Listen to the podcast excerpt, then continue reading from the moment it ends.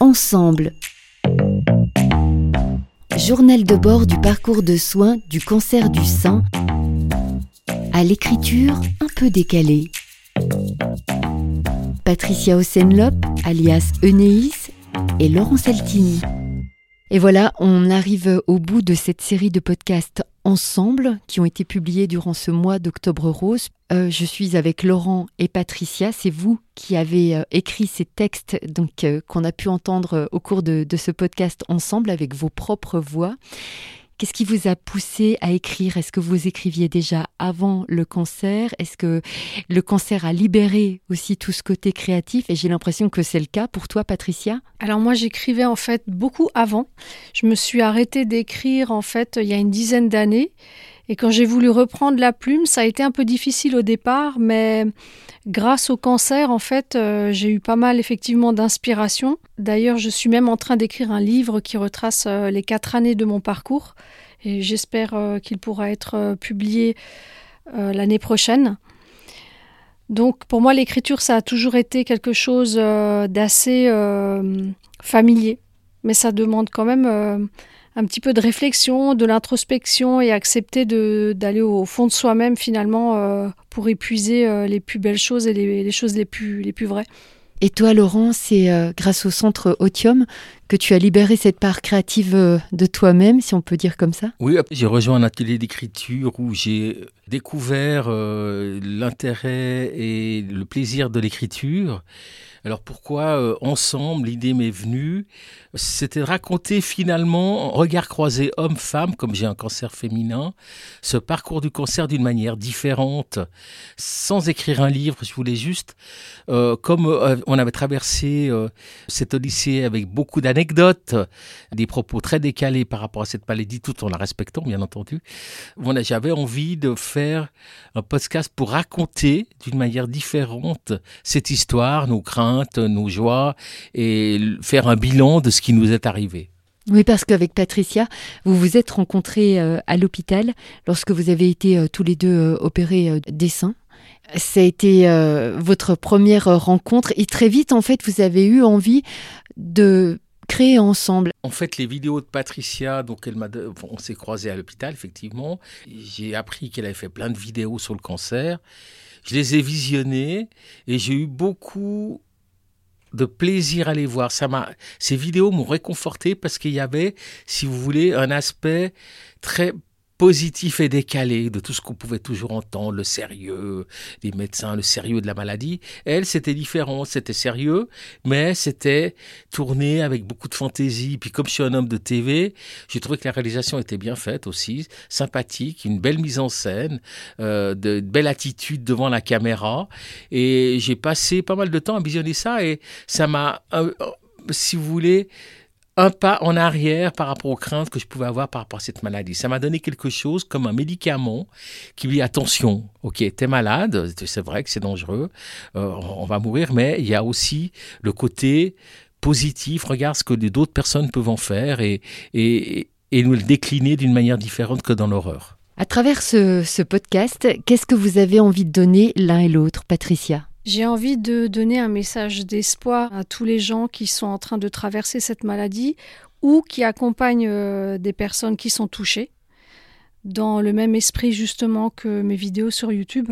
L'idée en fait c'est vraiment d'apporter une image décalée puisque j'ai cherché moi-même au départ euh, des vidéos un peu informatives et dédramatisantes que je n'ai pas trouvées et je me suis dit il faut faire quelque chose. Donc le podcast va un peu dans la même direction sans vouloir, euh, comme l'a dit très justement Laurent, sans vouloir manquer de respect aux gens qui souffrent euh, énormément et Dieu sait qu'on est passé par là aussi.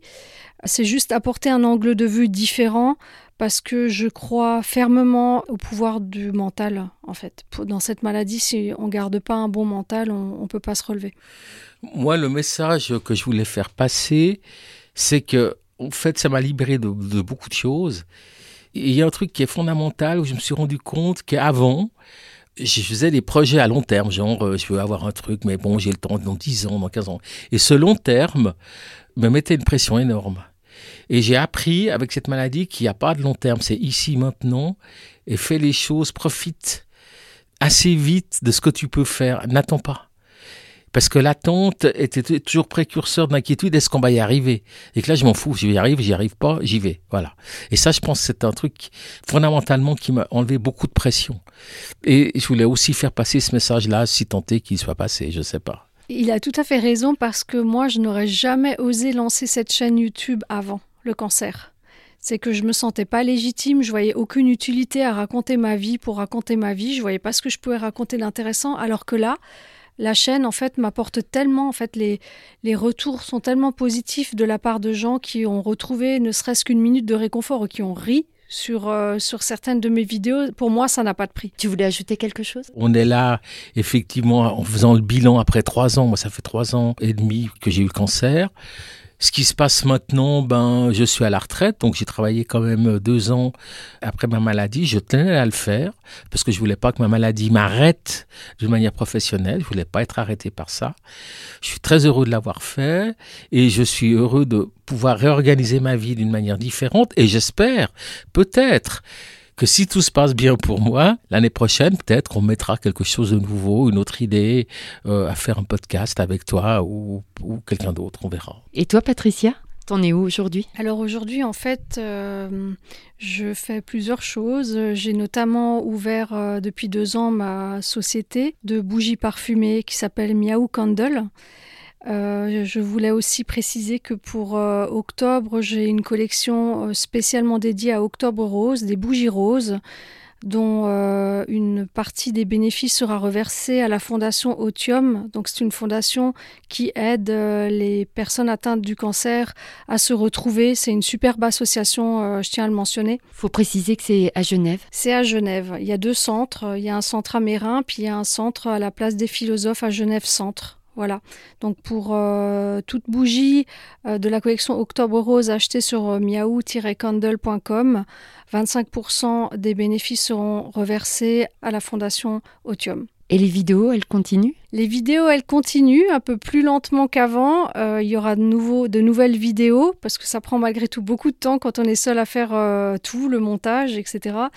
Mais oui, puisque j'ai encore eu une cinquième opération, il y aura encore une nouvelle vidéo sans doute. Euh, j'essaye de trouver toujours la petite touche humoristique parce que je ne veux pas barber ni lasser mes, mes spectateurs et spectatrices. J'ai envie de vous poser une dernière question. Comment vous allez l'un et l'autre aujourd'hui? Alors moi je vais bien. Je suis en rémission depuis trois ans et demi. Il faut passer la barre des cinq ans. La période de rémission, comme on l'a évoqué dans nos textes, est loin d'être la plus facile parce que le corps médical se détache de nous. Et nous, on a parfois un peu de mal à s'en défaire parce que c'est quand même malgré tout rassurant euh, d'avoir un suivi et d'être euh, entouré, d'orloter quand même. Donc euh, je vais bien, j'ai encore des opérations qui se succèdent. La reconstruction est un long parcours après une mastectomie, surtout si on a eu de la radiothérapie. Et j'avance euh, comme Laurent, en fait, euh, je me projette pas dans 10 ou 15 ans, j'essaye de faire du, court terme ou du moyen terme, mais plutôt du court terme. Et toi, Laurent? Ben, Un peu comme Patricia, hein, euh, je vais bien, donc je me sens bien. je suis en rémission. Médicalement, ben, c'est vrai qu'on est quand même suivi beaucoup moins, mais finalement, c'est bien parce qu'on apprend à se gérer nous-mêmes. Hein. On apprend à gérer nos doutes, Hein. Et puis, euh, finalement, euh, j'ai pas peur de ce qui pourrait arriver en fait. Ça, c'est aussi le truc, la nouveauté chez moi. J'ai pas peur en fait. Enfin, ce qui doit arriver, arrivera, c'est tout.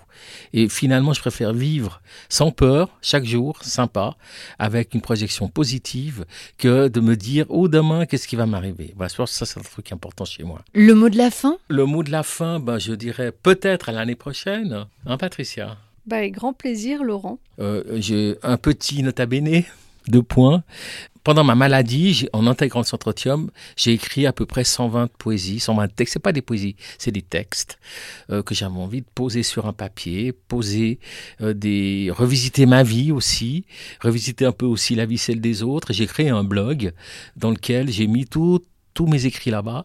J'essaie d'être édité, mais ça, c'est pas simple. Mais voilà, j'en suis là, quoi. Donc, euh, courir après une éventuelle édition, choisir et puis compléter mon blog de, de textes.